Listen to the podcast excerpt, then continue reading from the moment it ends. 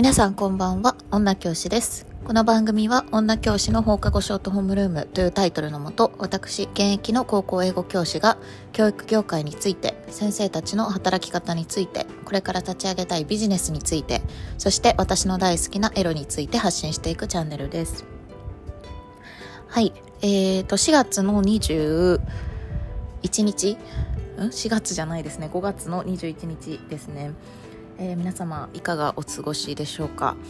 えっ、と、地域によってはね、緊急事態宣言が解除されて、えーまあ、以前よりはね、あの、自粛が緩和されてるっていうところもあるかと思うんですけれども、私が住んでいるところは依然として、えーまだ、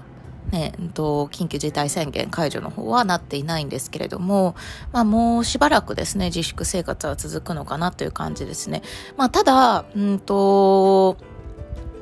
感染者数ですね、日の日に日にあの減ってきてるので、まあ、この調子でいけば、あの、6月から学校も再開になるのかななんて個人的には感じています。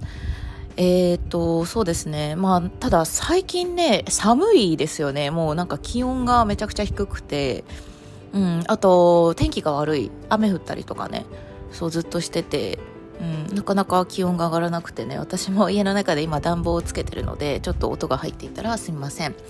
はい、え今日はですね、タイトルにある通り、えー森林取扱説明書ということで、えっ、と、新人の方ですね。まあ、あの、私は教育業界、まあ、学校に勤務してるので、まあ、主にその学校の先生として、まあ、新人で、えー入ってこられた方、あの、本当に全くノーキャリアで入ってきた人もいれば、あの、過去に他の学校で経験があって入ってこられた方もいると思うんですけれども、まあ、そういうふうな方々が、えー気をつけた方がいいこととか、ああるいはその中堅教員とか、まあその先輩ですね、先輩の教員が、えーこうした方がいいんじゃないのかなっていうアドバイスをしていこうと思います。うんとまずですね、えっとケースとしていくつか挙げていくんですけど、ちょっと私最近困ってることがあって、うん。まあ、あのその新任の、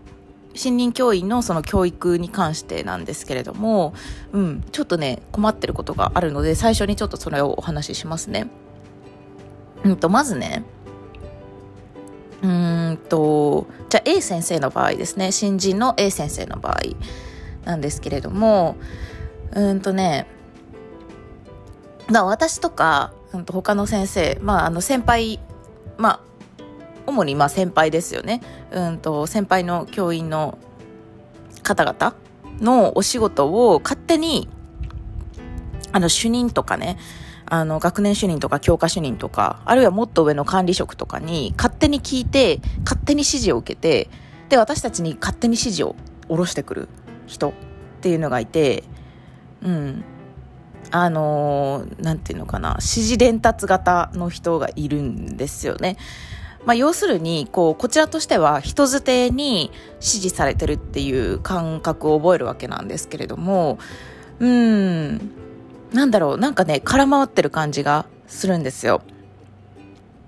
うん。なんか、というのがね、まあ、まず別に私とかね、その他の先生が、その先生に、ちょっと主任にさ、私何すればいいか聞いてきてもらえるなんてね、言っていたら別なんですけれども、特に言っていない。で、今ね、あの、休校期間中で、基本的に今リモートワークというか、なるべく出勤はしない方向で行きましょうっていうふうに、うちの学校は決めてるので、あのーまあ、なかなかね、そういった、その、主任とか管理職とか、そういうふうな人たちに会う機会っていうのも取れないわけなんですけれども、取れない。まあ、あのー連絡はね、別に取れるけれども、わざわざね、あの、緊急性のないものに対して、あの、連絡を密に取る必要もないかなっていうふうに個人的には考えてて、まあ、そういう状況下でね、あのーいきなりこう LINE とかが来るわけですよ。先生、あの、なんとか主任が先生にこの仕事をやってほしいって言ってましたよ、みたいな。感じでこう伝えられるんですけれども、うん。なんかね、いまいちこちらとしても信憑性に欠けるし、うん。まあこちらもね、わざわざ、あの、じゃあ主任に、あ、わかりましたって言って、主任に、あの、A 先生から、A 先生からそういうふうに、あの、主任が私にこの仕事を頼みたいっておっしゃっていたと聞いたんですけれども、っていうふうにね、こう、連絡し返すのもなんかめんどくさいというか、うん、なんかね、まあそもそもそれもね、非常にこう緊急を要するような、あのケースだったら別なんですけれども、特に緊急性もないような場面だったら、なおさら、そういうね、なんか、コンタクトって必要なのかなっていうふうに思ったりするんですよね。うん。まあ、あの、その死人の A 先生もやる気がとってもあっていいと思うんですけれども、なんかね、そのやる気の発揮の方向が間違えてるというか、うん。まあ、空回りしてるかなっていう感じがしますね。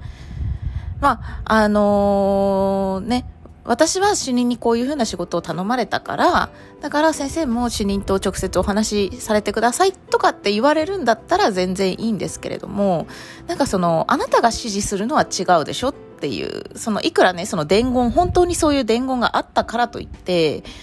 まあ、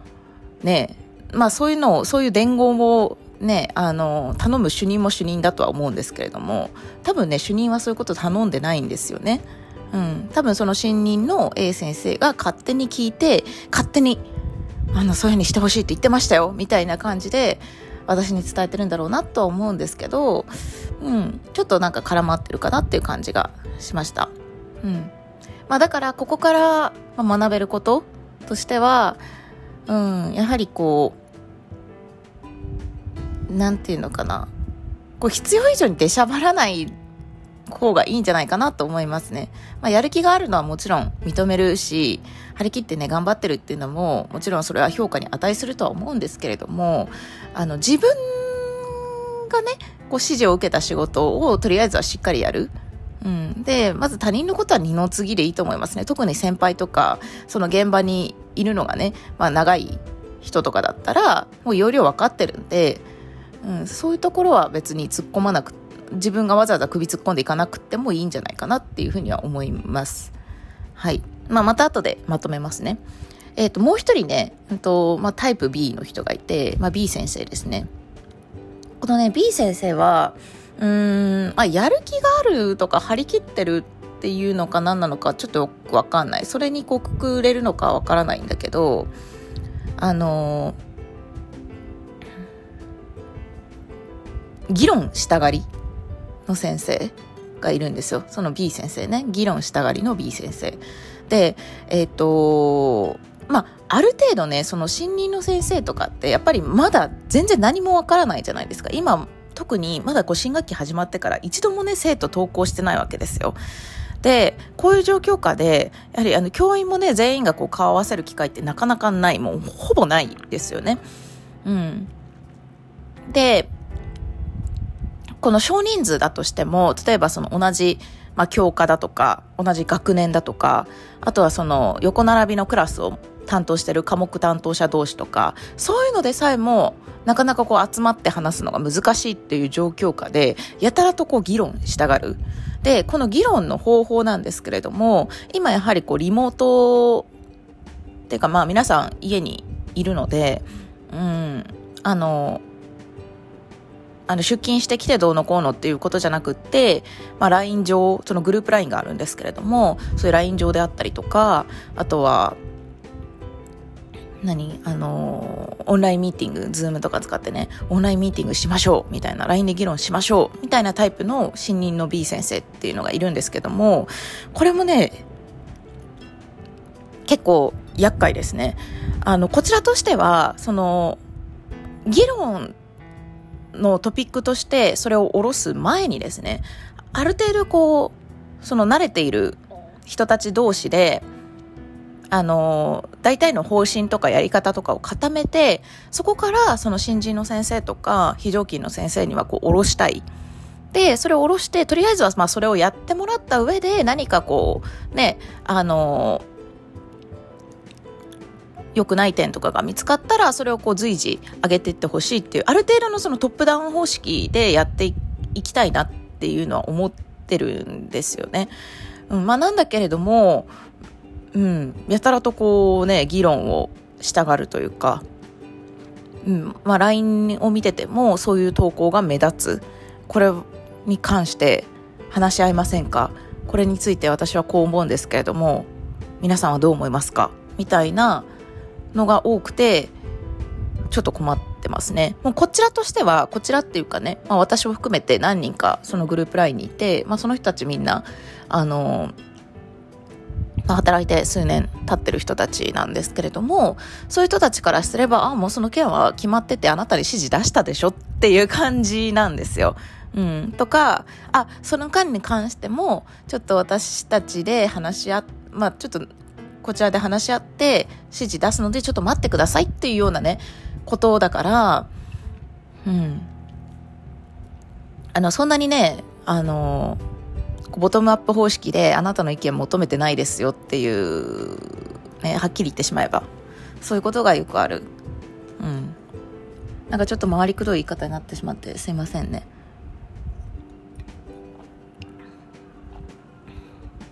そう。なので、うん、ちょっとね、こう、今こういう状況で、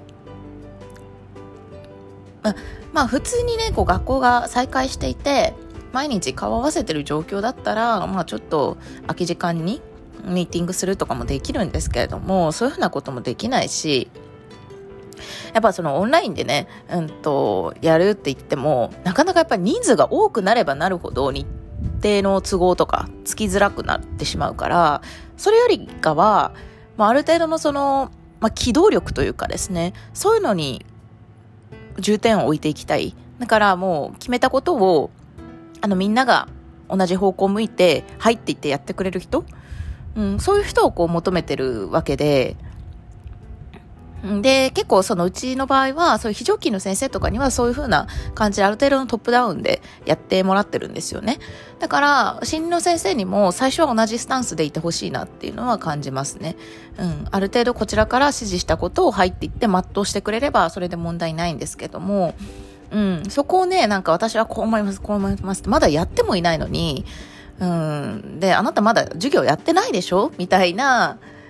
感じを正直受けてしまうんですよねこちらとしては。だからうーん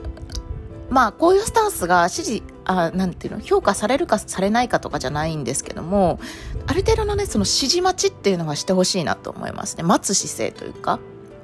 うん。とかあとは受け身の姿勢っていうんですかね。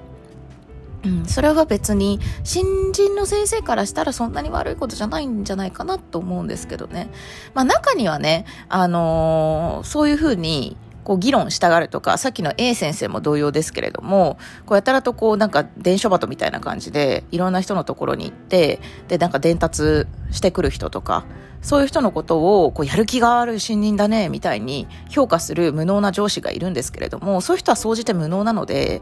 うん、その上司の意見は聞かなくてもいいと思うし、うん、あの結局一緒に働いてる人が仕事しやすいように物事がスムーズに進むようにで進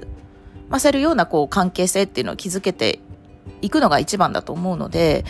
うん、そういった周りのその何も見てない表層しか見てないようなあの上司のことは無視してやはりこう一緒に、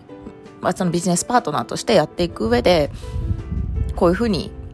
こう育ってほしいなこういうふうにしてほしいなっていうのはありますね。こちらとしてはありますね。まあ、ただね、この A 先生の場合も B 先生の場合もなかなかこう注意しづらいっていうのはありますよね。なんかどう注意していいかわかんないというか、まあ、とりあえず、まあ、私はね、その A 先生のパターンにしては、まあ、私は直接、じゃあ主任と話しますから、私が直接主任主任から指示を受けたら、私はその仕事をやりますけど、そういうふうに、ま、人づてに、うんと聞いた場合は、やはりこう緊急性のないことだったら、ま、対応しませんっていうふうに私は自分の意見は伝えてます。まあ、意見としてね。うん。まあ、それをその先生、A 先生がどういうふうに受け取ったかっていうのは正直ちょっとわからないですけれども、うん。まあ、なんていうのかな。本当はね、まあ、それはあなたの仕事じゃないよっていうふうに言ってもいいかなとは思うんですけれども、まあね、まあ中にはそういうふうにやってもらってこう助かってるっていう先生ももしかしたらいるかもしれないから、まあそこは私は言わないですね。ただ私は、うん、あなたに伝達されなくてもいいですっていうスタンスとして伝えています。それから、その B 先生に関しては、あの何議論したがり、うん、の人もやっぱりまあそのなんていうのかな。教科担当者としてあるいはその学年としての,、まあその複数人の意向としてやはりこう議論より機動力機動力、うん、だからその今はこう時間使ってなんかみんなで話し合って複数人で話し合っていろんなものを練るというよりかは、まあ、ある程度の方針をざっくり決めてしまってその中とりあえず動くでその中で修正が必要だったら随時軌道修正していくっていう方がいいかなって思ってますっていうなんかその全体の意向みたいなものを伝えてますね。うん、まあこう頭ごなしにあなたのやってることは間違ってますよっていうのもうん、なんか違うかなとは思うから一応こちらとしてもね、まあ、私も中堅の立場なので、うん、それくらいの立場の人間としてはそういうふうに言ってるんですけれども、まあ、なかなか難しいですよね。うんまあね、えっと、他業種はちょっとわからないんですけれども、教育業界もね、あの、転職ってすごい多いから、最近はね。だからやっぱりこう、もう年齢もかなり上で、で、他校で経験がある方とか、あるいは、うんと、年齢、まあそこそこ行ってて、でも全然異業種でね、やってたっていう人もいて、で、やっぱりね、そういうところのやり方とかを持ち出されると、若干めんどくさいなっていう感じはありますね。うん。それは同業種でも同様で、やっぱりその前の学校ではこうでしたみたいなことをこう出されるとね、こちらとしても、うん、まあね、どちらが正しいとか、そういうふうに言えないからね、なかなか難しいところではあるんですけど、うん。まあ、ちょっとこう感じる部分はありますね。まあ、とにかく、もしこう、これを聞いてる、うん、と新任の先生、まあ、あの、本当にもう大学とか大学院とか卒業したてっていう人でも構いませんし、異業種からの転職でも構いませんし、あとはまあ他校からうん、と他校で経験があってそれで来たっていう人でも構わないんですけれどもうんそうですね。やっぱりこううん。まあなんだろう。鉄則としてはあまり出しゃばらない方がいいんじゃないかなと思いますね。あれします、これします、みたいな。そのまあ雑用だったらいいかなとは思うんですけれども、まあそれもあまりやりすぎるとね、なんか他のその新人の先生とか、他の若い先生とかがちょっと居づらくなってしまうから、そこら辺はやっぱりバランスを見て、うん、なんならこう、ローテーション組むとか、そういう風にしてもいいと思うし、うん。なんかそういう雑用に関しては、まあ、やる気は発してもいいけれども、バランスを見てそこそこのところで抑える。うん。まあ、あとはある程度その指示待ちその待つ姿勢っていうのを身につけた方がいいかなと思いますね。私はその何でもかんでも出しゃばって待たずにやる人よりかは、うんと、ある程度空気を読んで待ってくれる人の方が信頼を受けますね。うん。何でもかんでも手出して中途半端に終わらせてででこちらがこう尻拭いその上のね教員がこう尻拭いをするくらいだったらちょっと待ってその自分のできる範囲のことをやってくれる自分の任務を全うしてくれる人の方が信頼を受けますからそういう姿勢っていうのを身につけてもらえればいいかなと思いますね。うん。まあねまあ、本当にこういろんな方がいるのででいろんな価値観があるから別にそれをねあの正しい悪いで判断するつもりもないし、うん、やっぱりこう職場によっては、まあ、未だにそういうね昔ながらのやり方っていうので通してる学校ももちろんあるしこう現代的にこう結構その割り切ってこうサクサク仕事こなしていくみたいなとか職場もあるし、まあ、様々だと思うんですけれども、やっぱりこう、やはりこう、職場もどういったコミュニティであっても、人間関係っていうのは、どういった場所においてもベースとなってくるので、うん、やっぱり人間関係、信頼関係、そういったものをこう崩さないためにも、うん、そうね、まあ、バランスを保ってというか、まあ、こればかりはね、なんか具体的なケースがないとわからないからね。うん。という感じですね。まあもしうんと、まあ、このポッドキャストを聞いてでもいいですし、まあ、聞いてなくってもね、まあ、何かこう、うんと、新任教育とか、まあ、あの、新任の先生でもいいし、その、ある程度ね、こうキャリアのある先生でも、もちろんどちらの立場からでもいいんですけれども、なんか困ってることとか相談とか、こういった時どうすればいいですかっていうような、あの、ものがあればね、そういったケーススタディ的なことを今後、えっ、ー、と、やっていけたらいいかなと思います。まあ、このポッドキャストであったりとか、ツイッターであったりとか、まあ、そういったものでちょっとこう、あの、質問に答えたり、相談に乗ったりとか、うん。私の場合はこうしてますよっていうのをお伝えできたらいいかなとは思います。はい。ということで、えっ、ー、と、もう20分くらい話したので今日はこれで終わりにしたいと思います。